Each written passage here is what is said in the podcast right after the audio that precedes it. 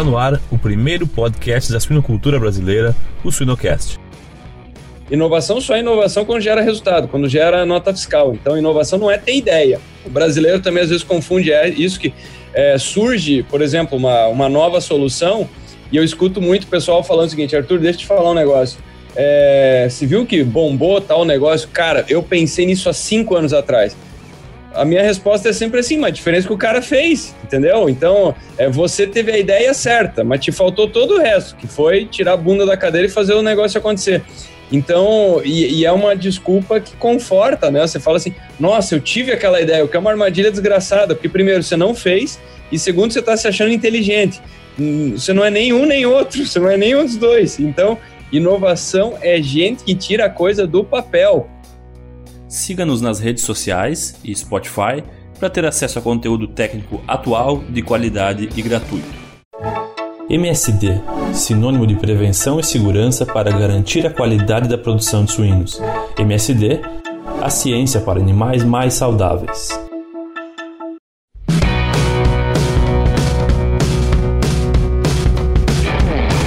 Olá pessoal, meu nome é Jamil Facim e o Sinocast de hoje chega através do apoio dos parceiros MSD Saúde Animal, Every Pig e Fibro. O episódio de hoje não é só mais um Sinocast. O episódio de hoje é o Sinocast número 100.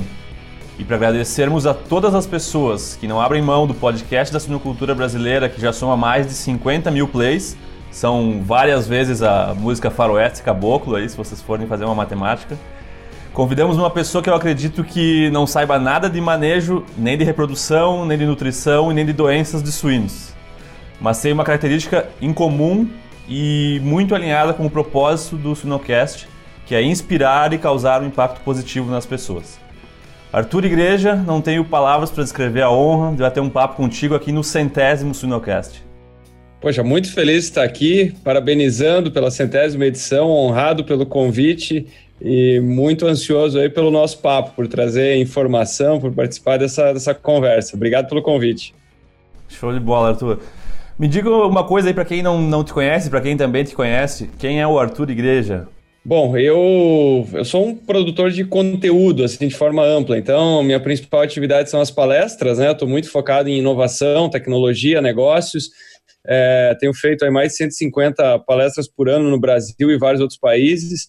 Ano passado publiquei um livro focado em inovação, muito preocupado com pequenos e médios negócios, que eu acho que esse tema da inovação assusta muita gente. Tem muita gente que acha que é só para grandes empresas, grandes investimentos, coisas complicadas, é, muita, muita tecnologia. E eu acho que a inovação é exatamente o contrário. Ela está muito mais ligada à simplicidade, a fazer as coisas acontecer.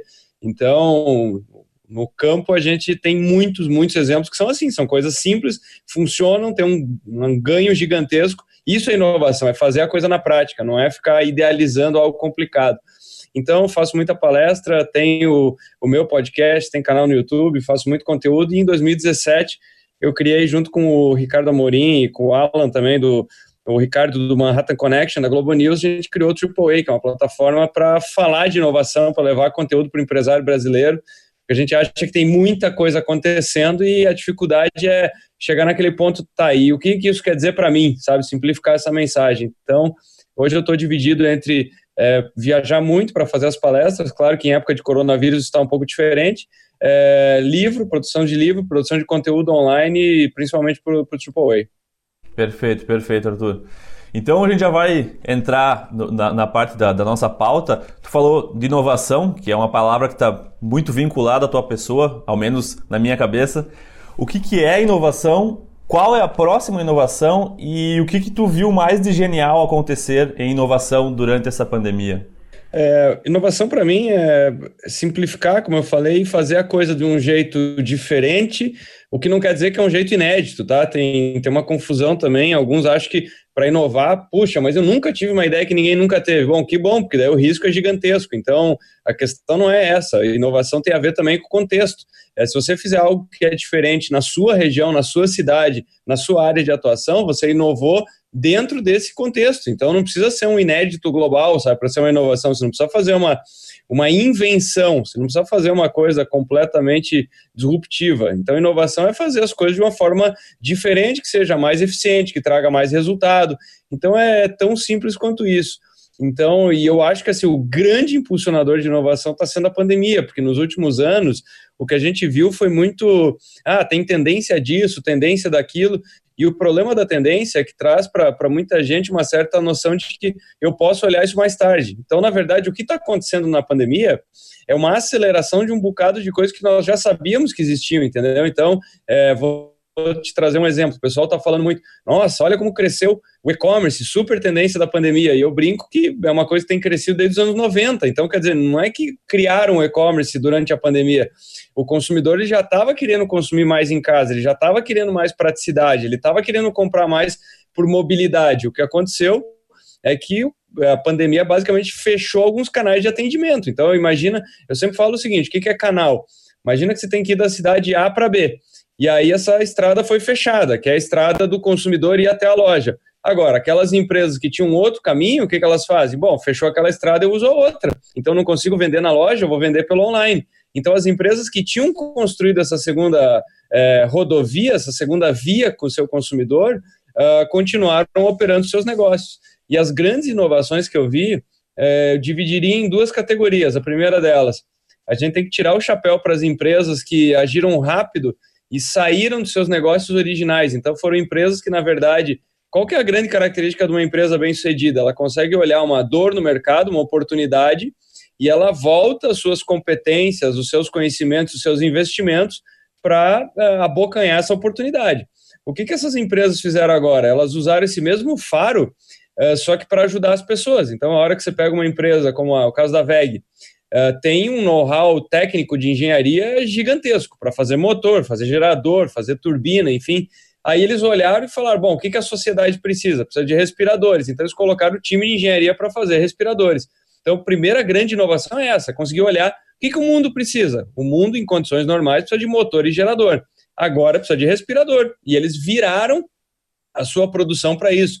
A Ambev produzindo álcool gel, Boticário direcionando todas as linhas de produção para ajudar as pessoas, é, Gerdau fazendo hospital. Então, quer dizer, não é o objeto fim do negócio deles, mas eles é, inovaram dentro do negócio deles para ajudar a sociedade. Então, antes de tudo, tem que tirar o chapéu para essas pessoas.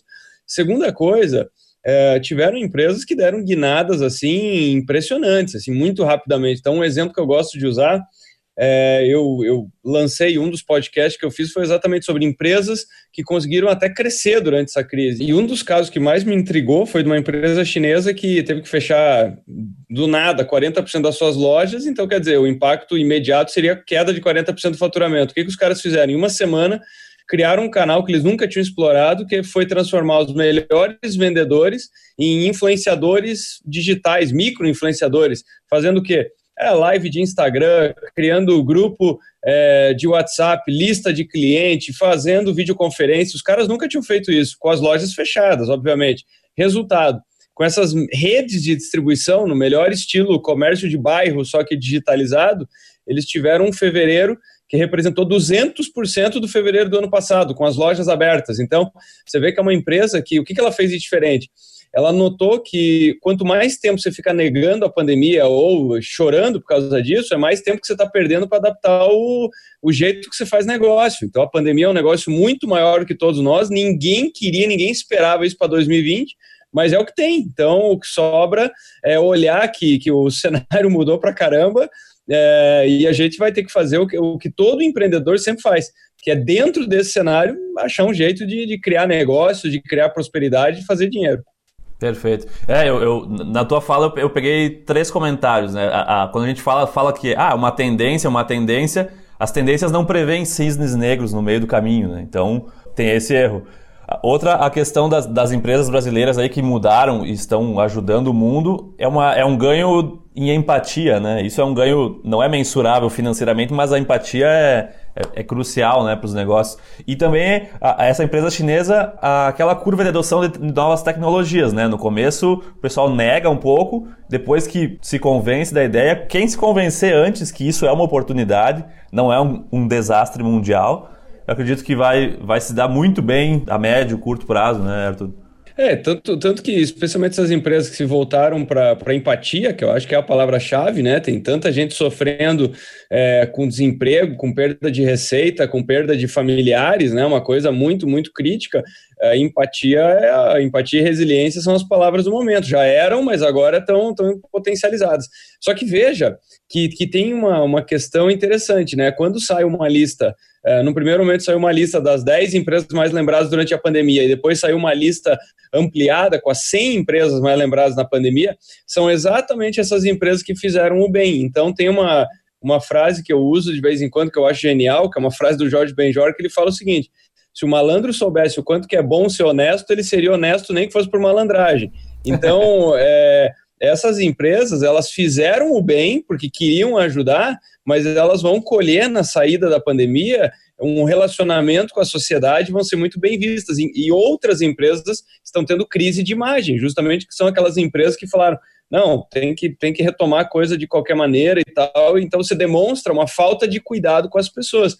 Essas empresas que se voltaram para tentar ajudar, veja, elas conseguem girar melhor a empresa, porque em vez de você mandar um bocado de gente para ficar em casa, elas estão lá produtivas, elas estão procurando soluções, você está fazendo a empresa movimentar. Num negócio que não é o core dela, mas ela tá, o pessoal está lá trabalhando, está motivado, sabendo que está ajudando. Então ela vai colher. Uma coisa que eu sempre falo, a, a pandemia passa, os relacionamentos ficam. Então, como sempre, o que vale é a reputação, os relacionamentos de longo prazo, uh, e esse momento de provação tá, tá colocando isso em evidência, né? Quem está fazendo algo focado no longo prazo e não simplesmente querer salvar a semana está se dando bem. Perfeito, perfeito. Não, excelente, Arthur.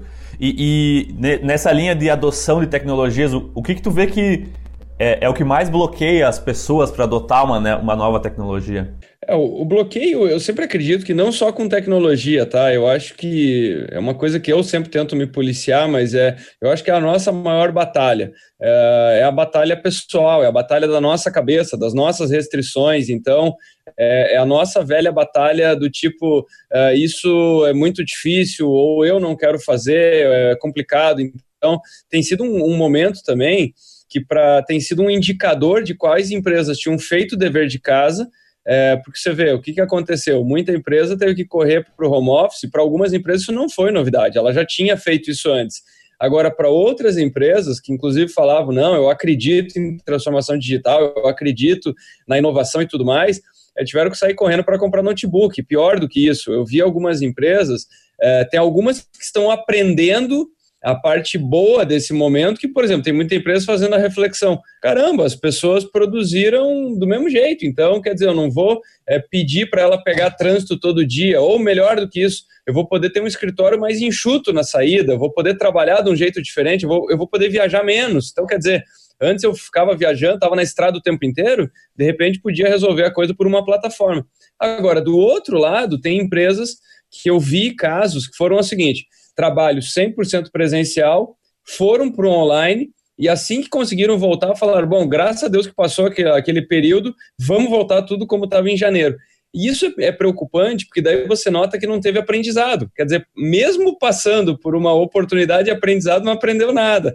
Então, eu acho que isso, a nossa maior batalha é a nossa cabeça, como sempre. Então, a, a luta é com o novo. A gente gosta de usar aquilo que a gente está acostumado a usar nem sempre também o novo quer dizer que seja melhor, então também tem que ter esse filtro do tipo, ah, tem uma novidade, tá, mas ela me ajuda no quê? Ah, ela me ajuda, então eu tenho que adotar ela. Então eu tenho que olhar para uma novidade e me fazer a pergunta: eu não estou adotando ela é, porque a, não, a, tecnologia não está madura e não está cara, ou sou eu que estou achando desculpa? E na maior parte dos casos a gente está achando desculpa. Então isso vale para todo mundo. As batalhas elas não são travadas uh, no mundo da, da, tecnologia, da aplicação dessas coisas. É na nossa capacidade de ter flexibilidade de, de querer adotar uh, algo que seja novo, porque é desconfortável, sempre é desconfortável. Sim, é, é eu, eu vejo muito pelo lado pessoal também, né? A gente colocar muitas limitações, ah, eu não vou fazer tal coisa, não vou tentar, não vou viajar para tal lugar, não vou tentar estudar fora. E é uma limitação que só está dentro da nossa cabeça, né? Porque já tem todo um, um, um protocolo, uma logística para quem quer fazer isso ou para quem quer fazer aquilo, porque outras pessoas já fizeram e a limitação está dentro da nossa cabeça.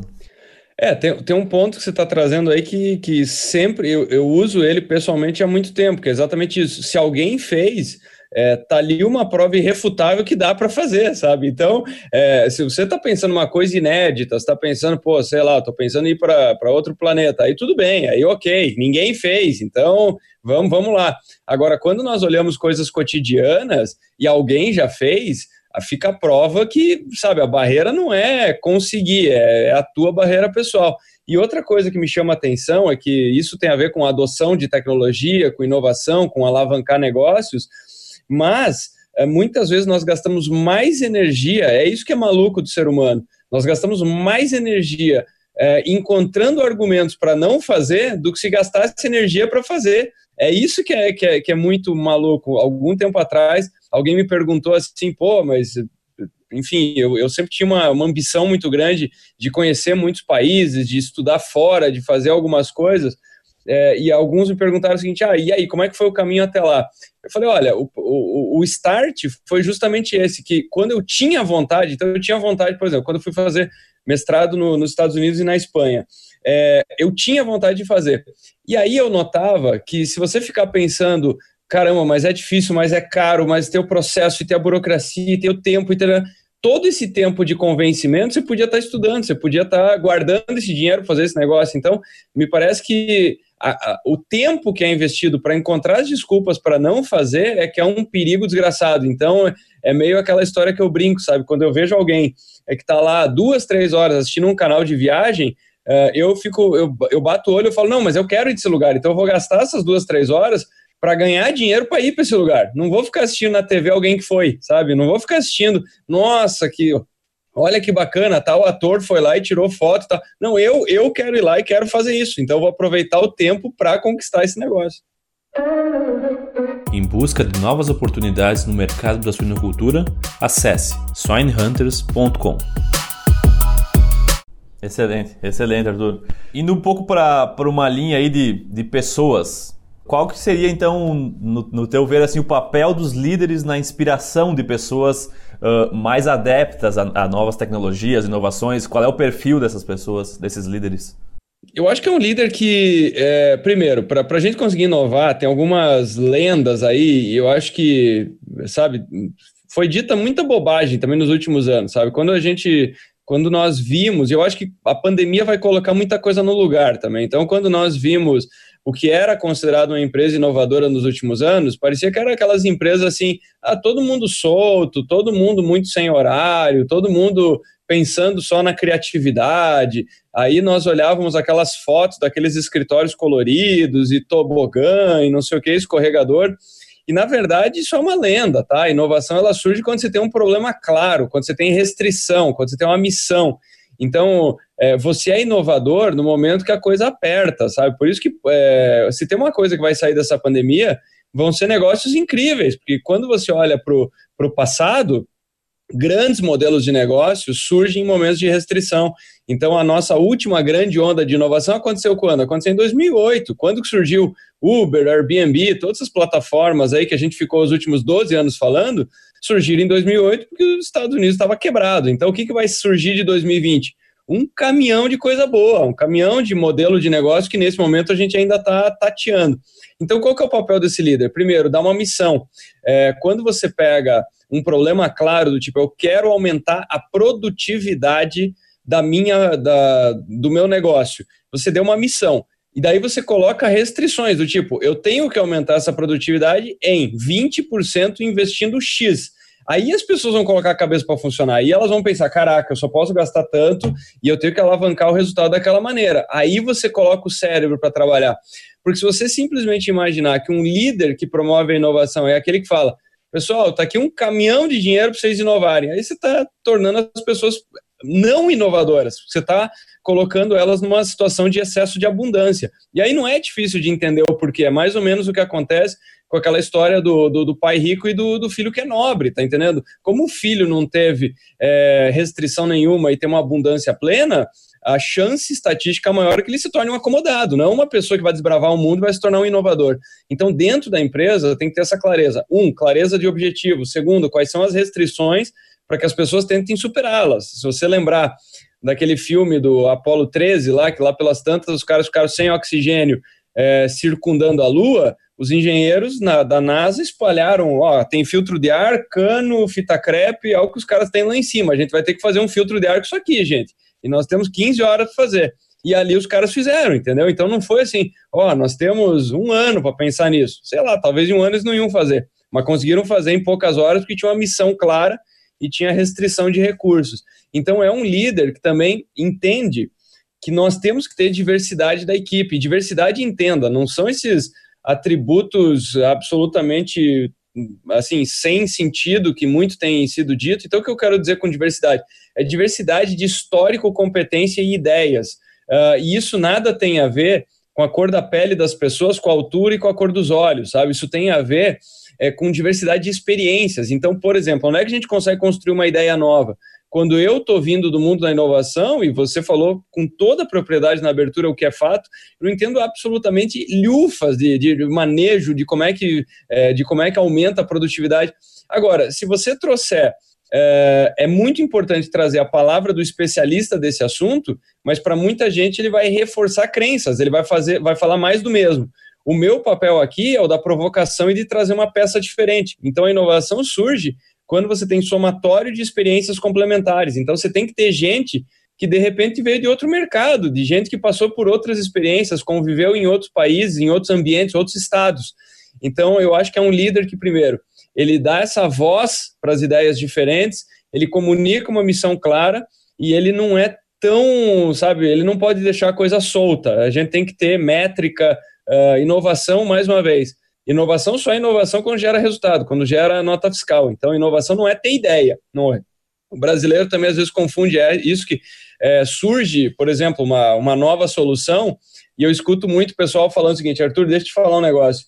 É, se viu que bombou tal negócio? Cara, eu pensei nisso há cinco anos atrás. A minha resposta é sempre assim, mas a diferença é que o cara fez, entendeu? Então, é, você teve a ideia certa, mas te faltou todo o resto, que foi tirar a bunda da cadeira e fazer o negócio acontecer. Então, e, e, é uma desculpa que conforta, né? Você fala assim, nossa, eu tive aquela ideia, o que é uma armadilha desgraçada, porque primeiro, você não fez, e segundo, você está se achando inteligente. você não é nenhum nem outro, você não é nenhum dos dois. Então, Inovação é gente que tira a coisa do papel. Por isso que muita gente que com certeza está nos ouvindo são pessoas que estão pensando o seguinte: caramba, mas eu tenho uma vida tão simples, tenho uma trajetória simples, eu não me enquadro nesse, nesse mundo da inovação. Muito pelo contrário, são grandes realizadores, gente que fez muito mais do que muita gente cheio de diploma é, que simplesmente nunca saiu do escritório, tá entendendo? Então, é, eu acho que o líder é esse, ele é um realizador ele é um catalisador do talento das pessoas, ele acolhe ideias diversas e ele tem uma missão clara. Show, show de bola, Arthur. Até eu conversava alguns dias atrás com alguns amigos e eles me falaram: ah, agora sim é a época do feito é melhor do que o perfeito, né? Oh. Mas na verdade não é agora, né? Sempre foi, né? Sempre foi. agora, agora é mais do que necessário, né? É, mas é a história que eu estava falando do e-commerce, né? Eu, eu, respondo algumas entrevistas é. e o pessoal falando: olha que baita tendência do e-commerce. Eu falei: tá atrasado pra caramba quem tá falando isso. sim, sim, existem lojas virtuais aí com menos de 50 reais por mês que qualquer pessoa sem nenhum conhecimento em informática consegue colocar seus produtos à venda com toda, todo o fluxo de compra, então é, é aquela coisa da oportunidade mesmo. É isso aí. Mas legal, Arthur. Uma coisa que eu acho interessante, inclusive a gente fez há um tempo atrás uma série de lives falando sobre esse tema, porque a gente, na área da suinocultura, a gente vê que o pessoal vai para o mercado de trabalho completamente despreparado e, e não é nos ensinado, nem no colégio, nem na faculdade, educação financeira. Uhum. Só que esse termo às vezes assusta as pessoas, né? Bah, eu tenho que saber mercado de ações, eu tenho que saber investir em bolsa. E, e existem muitas coisas básicas que, que o pessoal acaba uh, tendo medo de aprender por, por ser, parecer uma palavra, uma expressão difícil né? educação financeira. O que, que seriam as noções básicas que tu pensa que um ser humano tem que buscar ter sobre uh, uh, economia, educação financeira? Cara, você tocou num ponto que, que eu acho que é interessantíssimo, porque eu, eu, eu falo que é o seguinte, eu falo que aconteceu comigo, né? Você sai do colégio, aí vai para a faculdade, quando eu fui fazer engenharia, imagina, você fica lá cinco anos e dentro da engenharia eu tive uma matéria que era chamada de administração. A primeira coisa que o professor falou quando ele entrou, ele falou: Olha, eu vim aqui para falar de administração, seis meses para você, uma cadeira só. Mas não se preocupe, isso aqui não é para vocês, tá? Então eu só vou contar em geral o que é administração. Então, quer dizer, você sai do colégio sendo um inapto, você não sabe como é que o mundo funciona, você vai para engenharia, você sai para muita coisa mais despreparado ainda. Então, por que eu estou contando isso? Porque quando eu saí da engenharia, eu queria ter meus negócios, eu queria ter minhas empresas. E qual que foi minha conclusão? Eu não sabia como é que funcionava a gestão do dinheiro, eu não sabia como é que funcionavam os impostos, eu não sabia com quem que eu tinha que falar para ter uma empresa, então eu falava assim, bom, eu escuto o pessoal falando que tem que ir na contabilidade. Agora, eu não sei ao certo o que, que eles vão fazer lá. Então eu tive que começar a catar, estudar durante a engenharia e eu lia, eu falava assim: ah, caramba, olha só, e tem lucro real, e tem lucro presumido, não sei, coisas muito básicas. Então, é, aí, claro, depois eu fui fazer MBA, fui, fui tentar me capacitar para ser um, para minimamente conseguir ser um empresário. Mas o ponto é o seguinte: é uma coisa que me, me, me espanta, e agora está começando a chegar no ensino fundamental e no ensino médio, o fato é que nós tínhamos que ter uma formação cívica básica, nós tínhamos que ter matemática financeira, é, um conhecimento de leis, então uma dose de direito e uma, uma dose de civilidade, então uma dose de administração é, na nossa educação básica. Não é possível uma pessoa ter 18 anos, primeiro, ela não sabe quais impostos ela tem que pagar, como é que ela gerencia o dinheiro dela e quais são as leis que vão punir ou que ela tem que respeitar. No final, você está soltando um louco no mundo, você está soltando uma pessoa só, assim, completamente sem referência, né? Então, é, é, claro que muito negócio vai quebrar no Brasil, claro que a taxa de mortalidade de negócio é grande. A pessoa, ela está abrindo o primeiro negócio dela para aprender, ela está abrindo o primeiro negócio para tatear o mundo. Então, isso aí é óbvio. Se você soltar uma pessoa sem GPS e, e vendada, ela vai, vai para o lugar errado, não tem jeito. Então, eu acho que essa gestão do dinheiro, ela tem uma série de complicantes aqui no Brasil. Primeiro, a nossa completa falta de base de matemática financeira. Eu acho que isso é muito conveniente para muita gente, porque quando você olha é, na verdade, a pessoa, quando vai tomar um empréstimo, quando a pessoa vai para o banco, quando ela vai negociar uma pólice de seguro, quando ela vai falar com qualquer pessoa, ela está numa desvantagem tão grande com quem está vendendo, ela no final ela não está entendendo o que ela está contratando. Então a pessoa que está vendendo, ela fala: Ó, oh, mas você vai ter tal cláusula e não sei o que, não sei o que, uma coisa bacana nesse empréstimo que você está pegando, eu estou te colocando uma previdência e vai te ajudar, um título de capitalização. Quer dizer, quem está vendendo vai, vai botando é, dejeto, vai colocando lixo ali no meio, a pessoa nem sabe, ela vai, ah, tá bom, legal, isso me ajuda tal. Então isso é um perigo danado. Segunda coisa, nós temos um relacionamento com o dinheiro no Brasil que não é exclusivo do Brasil, diga-se passagem. É, é, uma coisa muito comum nos países latinos, tá? Então nós temos uma relação é, bastante complicada, desde aquela história, toda aquela romantização, né, de que o rico só se tornou rico por meios escusos, né? Então é, o rico não é bem visto, não é bem quisto no Brasil as pessoas têm muito vergonha, né? Muitos têm vergonha de ter dinheiro, de, de, é, de, de, poder ser um símbolo da demonstração do seu esforço. Então, por exemplo, o que, que eu, eu gosto de contar essa história, que quando eu fui, eu participei de algumas consultorias, de alguns projetos na Índia, a coisa que mais me fascinou na Índia, por que, que eu, tem tantos casos de empresas notáveis lá, no Brasil também tem, é claro, mas lá o ídolo não é o ídolo do futebol, não é o ídolo da novela, são os empresários. Então você vê, você conversa com a garotada e nos outdoors tem os empresários. E a garotada bate o olho e fala: Eu quero ser bilionário que nem aquele cara, eu quero estudar a trajetória dele. Então a gente começa por aí, entender que ter dinheiro não é uma coisa feia, que dinheiro é fruto de esforço, é, é fruto de inteligência, é fruto de, de trabalho, tá entendendo? E aí, a noção básica é entender que ou você trabalha pro dinheiro ou ele trabalha para você. Então, o mundo se divide nesses dois grupos, e infelizmente 99% está no grupo que corre atrás uh, para trabalhar para o dinheiro. Né? Então, o Einstein já falava que a, a, oitava maravilha do mundo são os juros compostos, né? e ou você se beneficia deles ou você é atropelado por eles. É, e essa noção no Brasil, é, quando você olha que só 12% dos brasileiros têm pelo menos um real guardado, um real, isso na pandemia vai ficar muito evidente. É, o brasileiro é aquela história, ele não é nem, eu escutei o Armínio Fraga falando, não é nem que ele vende o almoço para comprar janta, ele sai de manhã para caçar, né? Então, é, o nosso planejamento financeiro é bastante precário, nós somos excessivamente otimistas, muito otimistas, e se tem uma garantia que nós temos na vida, é que a vida não é linear, você vai ter anos incríveis, anos ruins, anos que vai surgir coronavírus, então, acima de tudo, educação financeira, uma noção básica é o tempo inteiro você tem que buscar estar superavitário, ou seja, aquilo que você ganha não é aquilo que você pode gastar, você tem que estabelecer um threshold, isso no Japão e na Ásia é uma coisa muito clara.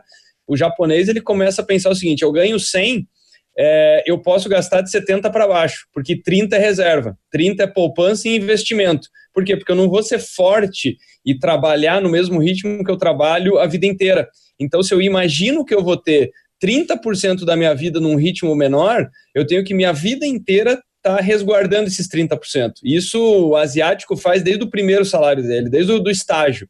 Então, isso é uma primeira noção muito importante. Segundo, investimento é o que vai fazer cada vez o teu trabalho render mais. Então, de um lado é produtividade, você conseguir produzir mais com menos tempo, e a segunda coisa é fazer o dinheiro virar o seu trabalho. Então, uma noção básica é sempre pensar o seguinte: se eu ficar sem trabalhar, quantos períodos de tempo eu tenho de resguarda financeira? E quando as pessoas param para pensar nisso, elas se assustam. Ela percebe que muitas vezes ela tem dois meses, ela tem três meses, ela, ela simplesmente ela tem que estar saudável 100% do tempo, que ela não tem, sabe, não tem paraquedas. Então isso é muito importante pensar em quanto tempo você tem, independente do seu trabalho, daquilo que você está fazendo.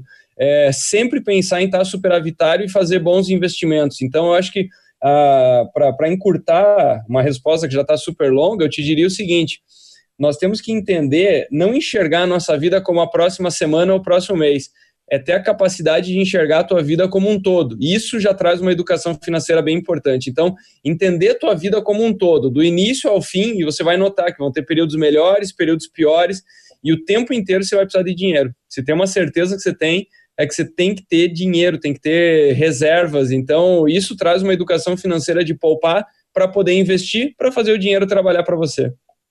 Sim, sim. É, eu, eu, esses dias eu estava lendo até porque a gente eu estava discutindo esse assunto, os bilhões que os brasileiros têm em poupança ainda. Então, bilhões de reais armazenados em poupança. Isso vai muito na linha do que tu comentou da, da, do otimismo, né? A pessoa que. Um país que tem bilhões de seu dinheiro guardado na poupança só pode ser um otimismo, porque uh, espera que daqui a pouco a poupança vai, vai ser novamente algo uh, importante ou, ou bom de rendimento. Tem um livro incrível que eu li algum tempo atrás que falava o seguinte: falava do quanto que nós temos é, determinadas cicatrizes, é, que elas são muito menos perceptíveis do que a gente gosta de imaginar, do que a gente consegue perceber. Então, o que eu quero dizer com isso? O autor falava que ele foi estudar um determinado país e quando ele chegou lá, é, ele encontrou uma série de terrenos que tinham, por exemplo, a base de uma casa, mas só tinha a base. Em outros terrenos, ele encontrava duas paredes construídas. No outro, ele, ele encontrava um banheiro e uma parede. E aí ele chegou naquela comunidade ele falou: Mas, mas o que, que leva uma pessoa a não começar e terminar uma casa? Quer dizer, o que, que fez ela fazer só o piso de uma casa e não levar a construção adiante? Ou ter feito duas paredes? Qual é que é a lógica de você deixar um terreno, chão e duas paredes? O que acontece? É um dos países que foi vitimado, assim como o Brasil, por hiperinflação. Então, o que acontece? As pessoas não tinham referência do valor do dinheiro, elas só tinham a referência do imediato. Então, elas tinham a noção que quando elas recebiam dinheiro, horas depois, aquele dinheiro já estava valendo menos. Então, ela, a, a, entrevista que elas respondiam, elas falavam o seguinte: é, dinheiro desaparece, tijolo eu consigo ver. Tijolo, amanhã, um tijolo, amanhã continua sendo um tijolo. Agora, um dinheiro não é mais um dinheiro. Então, eu te diria que aqui no Brasil nós temos um somatório de uma herança lá dos anos 80 e 90 que ainda é muito presente na sociedade e que as pessoas acabam usando o fato de não ter dinheiro como uma desculpa, uma desculpa, porque isso já mudou há muito tempo. Nós temos um novo cenário, pelo menos de 94 para cá, mas especialmente de 93 para cá, em que você tem sim uma moeda forte mas a desculpa do tipo, eu não posso ter dinheiro porque eu não sei se eu vou ter ele amanhã. E a poupança também é uma herança de muito tempo, e que era uma coisa, eu preciso ter um investimento. É, hoje nem dá para chamar poupança de investimento, na verdade você perde muito dinheiro com ela, né? Jogar dinheiro fora.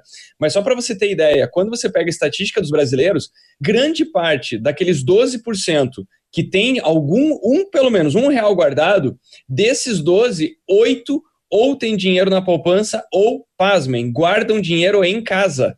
Guardam dinheiro em casa.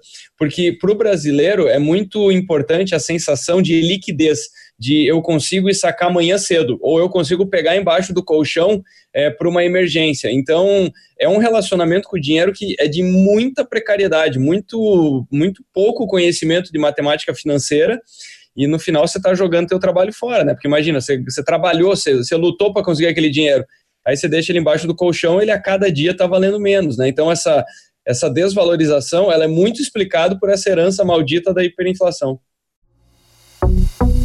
Já pensou estar no top 1% da suinocultura? Acesse academiasuina.com.br e invista no seu conhecimento. Sim, eu gosto de citar o exemplo de carros, né? Carro é muito caro no Brasil, né? Então, e existem carros que te entregam a mesma coisa, só que com um custo muito, muito menor, não, mas menor, com um seguro mais barato, com os mesmos itens de segurança, mas a gente tem aquela, aquele apego, né? Não, tem que ser este modelo. E é um, se você botar na, na ponta do lápis o custo mensal de um carro, então, e às vezes as pessoas se, se afundam, né? Porque vão pagar em 36 meses um carro, então achando que é um investimento, né? Não, porque eu vou revender o carro, né? É, é, esses, esses confundimentos. É, e você veja o quanto que isso é cultural. E o mesmo vale para os imóveis, mas em relação ao carro, quando você vai para outros lugares, você nota essa diferença. Por exemplo, no, no Vale do Silício, em São Francisco, o Mark Zuckerberg, que é dono do Facebook, ele anda de Golf 95. E se você pesquisar os carros que é, o Steve Jobs usava, que muitos desses fundadores usavam, eram carros mais simples. Então eles não dão a mínima para isso.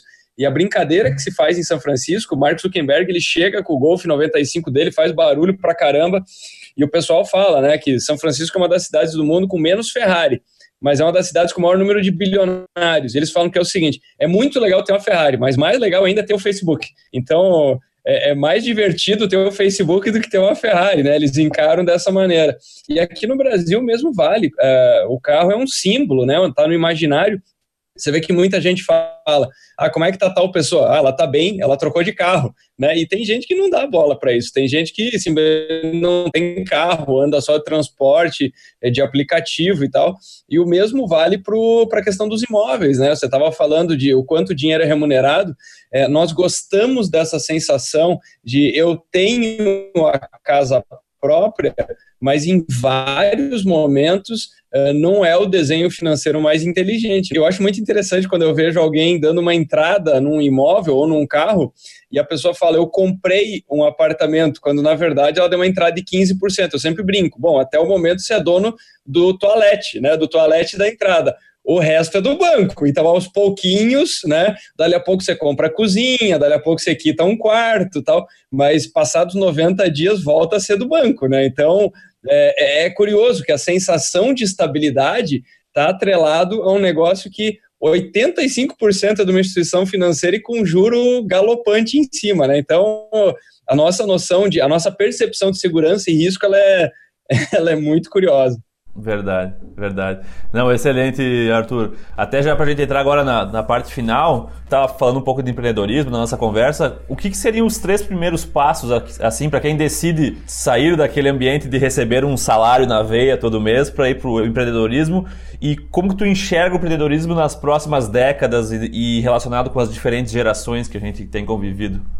Ah, super pergunta. Eu acho que os três pontos de partida, primeiro, é, vale muito a pena uh, aprender com, as, uh, com, com, com, a trajetória dos outros, né? Então, a gente aprende ou pela dor ou pela, pela sabedoria, né? E se tem tanto conhecimento, nos últimos anos, uma coisa perigosa que aconteceu foi a história do é, não, você tem que sair, tem que tentar de todo jeito e tal, então não vale mais a pena ir fazer uma faculdade, fazer uma pós-graduação. Isso é uma grande bobagem, é uma grande bobagem. Os grandes empreendedores, eles são muito preparados, eles leem muito, eles são pessoas curiosas, conversam com muita gente. Então, antes de tudo, é muito mais barato aprender é, com os outros. Então, estar preparado, estudar muito, é, gastar tempo nisso, vai ser o dinheiro mais barato que você vai investir. Por quê? Porque enquanto você está estudando aquilo e ganhando conhecimento, ainda o caixa não está correndo, você não está gastando dinheiro no negócio. Então, você primeiro tem que se preparar. Segunda coisa, fundamental cada um entender as suas limitações.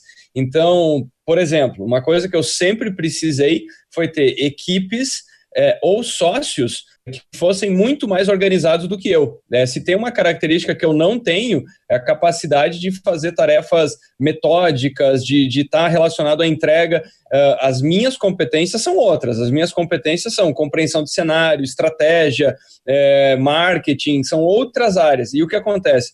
Uma empresa não funciona é uma empresa é um organismo. Você vai ter que equilibrar uns 10 pratos. Então tem que ter alguém bom de finanças, alguém bom de operações, é, todos os campos ocupados. Você tem que ter um organismo muito completo. É por isso que muitas vezes tem alguns profissionais com menos experiência, que, por exemplo, eles acabam conversando com um empresário mais velho e falam: pô, mas eu conversei com o cara, eu notei que eu sei mais de marketing do que ele. Não, tá bom, mas marketing é uma das competências, uma empresa, uma empresa precisa de 20. Então, a questão não é essa, o ponto não é esse. Não é você ser incrível em uma coisa. Uma empresa, ela tem que ser incrível pelo menos em 10 coisas para dar certo. Então, você tem que entender quais são as suas limitações para complementar ela, seja com equipe ou com sócios, né? Então, eu acho que isso é bastante importante para ter essa visão plural também, né? Não é só aquilo que é da sua cabeça. E eu te diria que o terceiro maior desafio é entender que você não representa o público. Então, a tua visão, ela, a maior parte do tempo vai estar errada. A maior parte do tempo vai estar errada. Eu sempre conto uma historinha que um dos maiores desastres que eu cometi foi um aprendizado fundamental.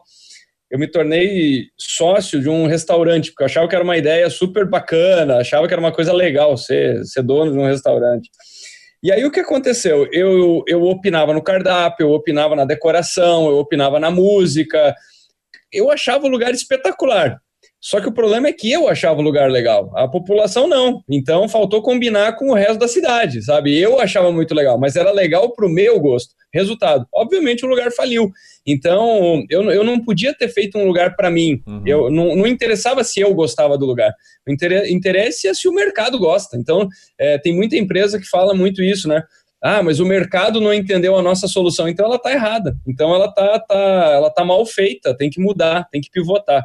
Eu diria que esses são os três principais aprendizados. Com relação ao futuro do empreendedorismo, bom, prever as próximas décadas é uma pergunta que é até sacanagem, né? Porque nós estamos tentando prever as próximas semanas, né, no meio da pandemia. Mas uma coisa é certa. É, nós vamos ter uma série de reviravoltas por causa do coronavírus. Uma delas é uh, todo esse papo de você fazer negócio simplesmente para crescer, para vender depois, essa abordagem da, das startups vai ser muito questionado. Porque o que está acontecendo agora?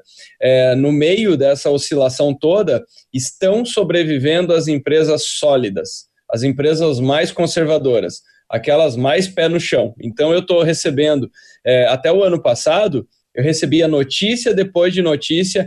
Ah, olha como aquela empresa é, tradicional, é, ela é antiquada. E olha essa startup super sexy, super moderna. O que, que eu estou vendo agora dia e noite? As startups mandando gente embora e falando: caramba, o nosso caixa era muito curto e a gente não tinha estrutura. Então, acho que até os jovens vão repensar um pouco isso, sabe? Que é, não é crescimento a todo custo. É, ter uma empresa é um jogo de longo prazo, é um jogo de, mais uma vez, reputação, consolidar. Então, acho que isso vai ser uma coisa que vai ser questionada. É, e uma segunda coisa, é, nós vamos ter que olhar esse, esse momento da pandemia também vai, vai ser uma reflexão para o empreendedorismo. É, eu acho que a gente vai cair mais na real nos últimos anos, especialmente do, dos anos 2000 para cá. Nós estávamos acreditando que tecnologia pode resolver absolutamente qualquer coisa. Então, acho que está sendo um momento para resgatar nossa humildade do quão pequenos nós somos. Porque o que acontece? Se você pegar as publicações do ano passado, algumas falavam: caramba, a gente está aumentando, só para você ter ideia, no Brasil, de 88 para cá, a gente aumentou em 17 anos a expectativa de vida. Então já tinha gente falando o seguinte: imagina os próximos 30 anos. Todo mundo vai estar tá vivendo 100 anos, vai ter gente que vai ser imortal, nós vamos resolver todos os problemas e não vai mais ter esfomeado no mundo, e está tudo resolvido, e o mundo vai ser regido pela tecnologia. O que está acontecendo agora? Uma gripe colocou o mundo de joelhos e parou tudo. Então, isso aí é para resgatar nossa humildade do quanto que nós somos absolutamente é, pequenos frente a grandes problemas. E a segunda coisa, o quanto que a qualquer momento tudo pode mudar. Então, acho que isso vão ser variáveis que os empreendedores vão ter que levar mais em conta, fazer planejamentos mais austeros, é, começar a pensar mais em risco. E isso está sendo muito novo, especialmente para brasileiro. Por que, que eu estou falando isso? Você conversa com uma empresa americana, ah, agora tem que trabalhar remoto, tem que ter uma reserva de emergência e vai ter que fechar 15 dias. Os caras vão te falar o seguinte: então, isso aí a gente fez por causa do coronavírus, a gente faz por causa de furacão, por causa de terremoto, por causa de vulcão, por causa de não sei o quê. No Brasil nunca teve nada disso. O Brasil é o, é o lugar que tudo dá certo sempre, sabe? E agora a gente está vendo pela primeira vez um desastre é, que chegou aqui. Então a gente não tem desastres naturais de, de grande dimensão, É, então, eu acho que especialmente o empreendedorismo no Brasil, a gente teve crises econômicas e políticas, né? Então, o empresário brasileiro é muito calejado, especialmente o empresário lá dos anos 80 e 70. Ele, ele você vai ver que ele está mais calmo no coronavírus, porque ele já pegou toda aquela, aquela turbulência lá no passado. Agora, para muito empreendedor novo, essa está sendo a primeira crise na vida deles e vai ser uma, um período de muito amadurecimento. Show, show. Não, perfeito, Arthur, perfeito. Acho que foi é, co coberto todos os pontos aí. Acho que foi um, um bate-papo que me ajudou a repensar, até porque a, a, gente também trabalha nesse ramo digital, com outros negócios também. Então, é, a gente sempre faz essa análise de a pessoa certa na cadeira certa, uh, ter uma reserva e que o dinheiro não é uma coisa ruim, né? O dinheiro ele é um facilitador para muita coisa. E eu te agradeço. E para finalizarmos, a gente tem sempre duas perguntas off, assim, para o nosso entrevistado, que são um pouco nada a ver com o assunto que a gente estava conversando agora. São bem curtas. Uma, uma eu acho que eu já sei a resposta, mas vamos lá. Eu queria que tu me sugerisse dois livros de cabeceira de ramos diferentes. Um pode ser aquele que está lá atrás, lá, aquele uh, azul e branco. não, não, mas, mas, aí é muita presunção. Sugeriu, sugeriu o próprio livro, eu acho que é, é, é, é muita, muita presunção, muita presunção. Caramba, agora se eu sou, eu tô rodeado de livros, então para mim sempre é difícil sugerir de bate pronto. Assim, eu te confesso. Uh, esse aqui é um livro chamado Factfulness do Hans Rosling. Uh, para quem eventualmente possa lembrar, é um camarada que fez um vídeo mostrando aumento de expectativa de vida e renda no mundo, que tinha umas bolhas que se mexiam, assim, a vida melhorando muito rapidamente. E esse livro é incrível, tanto que o Bill Gates ele coloca, né, um dos, um dos livros mais importantes que eu já li na minha vida, porque é um livro que mostra o quanto as coisas estão melhorando no mundo mais rápido do que a gente consegue imaginar. Então, menos gente passando fome, é, mais gente conseguindo estudar, o quanto que tecnologia democratizou um monte de coisa boa, o quanto que a produção de alimentos aumentou. Então, e o, o livro inteiro é baseado em número. Assim, o cara é um, é um fera, assim, para mostrar o quanto que Uh, o mundo é muito desigual, mas o quanto que a coisa está tá melhorando muito mais rápido do que a gente consegue ver, sabe? Muito mais. Então é um livro que te desconecta assim do noticiário de tragédia, sabe? E te renova a esperança de que as coisas estão melhorando. É um baita livro. Show. E tem esse livro aqui que é chamado O que fazer quando as máquinas fazem tudo também tem em português, curiosamente, também de capa laranja, então não foi critério escolher dois livros de capa laranja, mas é um livro muito bacana porque ele fala justamente sobre essa onda de é, inovação, automação, robôs, algoritmo e software para todo lado, e ele mostra, bom, esses caras vão fazer isso daqui. Mas sempre o protagonista de tudo vai ser o ser humano, então é, não é pessoa contra máquina, é pessoa que usa bem máquina contra pessoa que usa mal máquina. É, mas é legal pra caramba, ele dá um cenário assim do futuro dos negócios que é bem, bem legal. Show, show. Não, excelente, Arthur. Anotei os dois aqui. E uma última, então, assim, para te tornar o que tu te tornou hoje, estou super curioso em saber quais são as virtudes em comum que os teus principais ídolos têm. É, eu acho que essa não não não não baixar a cabeça é, me incomoda absurdamente quando eu escuto alguém falando que uma, uma determinada coisa não é possível. Então é, essa não acomodação de, de, de enfim de, de desistir de determinados sonhos. Eu sempre falo isso que eu não consigo me convencer que eu não quero uma coisa. Então, eu sempre brinco, quando eu era muito muito moleque ainda, eu imaginava, eu imaginava determinadas coisas, do tipo assim, pô, um dia eu vou conhecer Nova York, um dia eu vou conhecer Paris e tal. E, e a minha cabeça o tempo inteiro ela estava trabalhando assim, tá, é, é, aquele é o ponto de chegada. Qual é o processo para chegar até lá? Mas eu nunca consegui colocar na minha cabeça do tipo, eu não vou pisar nessa cidade. Eu vou, mas eu não vou dormir até não pisar nesse lugar. E a hora que eu cheguei lá, eu acabei descobrindo outros sonhos e, enfim, os sonhos eles vão, eles vão mudando, eles vão se transportando no tempo. E eu acho que essa é uma característica muito em comum com muita gente que eu admiro, assim, essa não capacidade de, de desistir dos seus sonhos, essa não capacidade de falar, bom, eu acho que eu vou até ali, bom, eu acho que o que dá é isso aqui, e agora eu vou encontrar as desculpas para não conseguir ter aquilo. Então, mas, mas de jeito nenhum, cara. E, e outra, dentro do mesmo pacote, eu acho que todos também eu consegui, as pessoas que eu, que eu, que eu converso, que eu admiro muito, é a capacidade de compreensão da, da brevidade também, sabe? Eu acho que tem muita gente que toca a vida é, quase que pensando que é um imortal, porque a pessoa vai postergando tanta coisa que você fica pensando, meu, essa pessoa vai viver 250 anos, não é possível. Ela empurra tudo para frente, né? E eu sempre tive essa, essa percepção de que, cara, é um tiro que você tem, é uma chance que você tem, o tempo está correndo, não volta.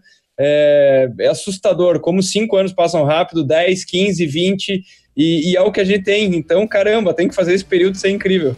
Show, show. Arthur, muito obrigado mesmo de coração pelo teu tempo.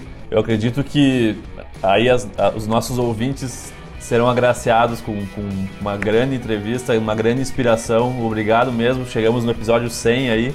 Muito obrigado por, por tudo mesmo, pelas tuas palavras, pelo teu tempo. Imagina, pô, parabéns. Obrigado, Arthur. Valeu. Abraço, cara.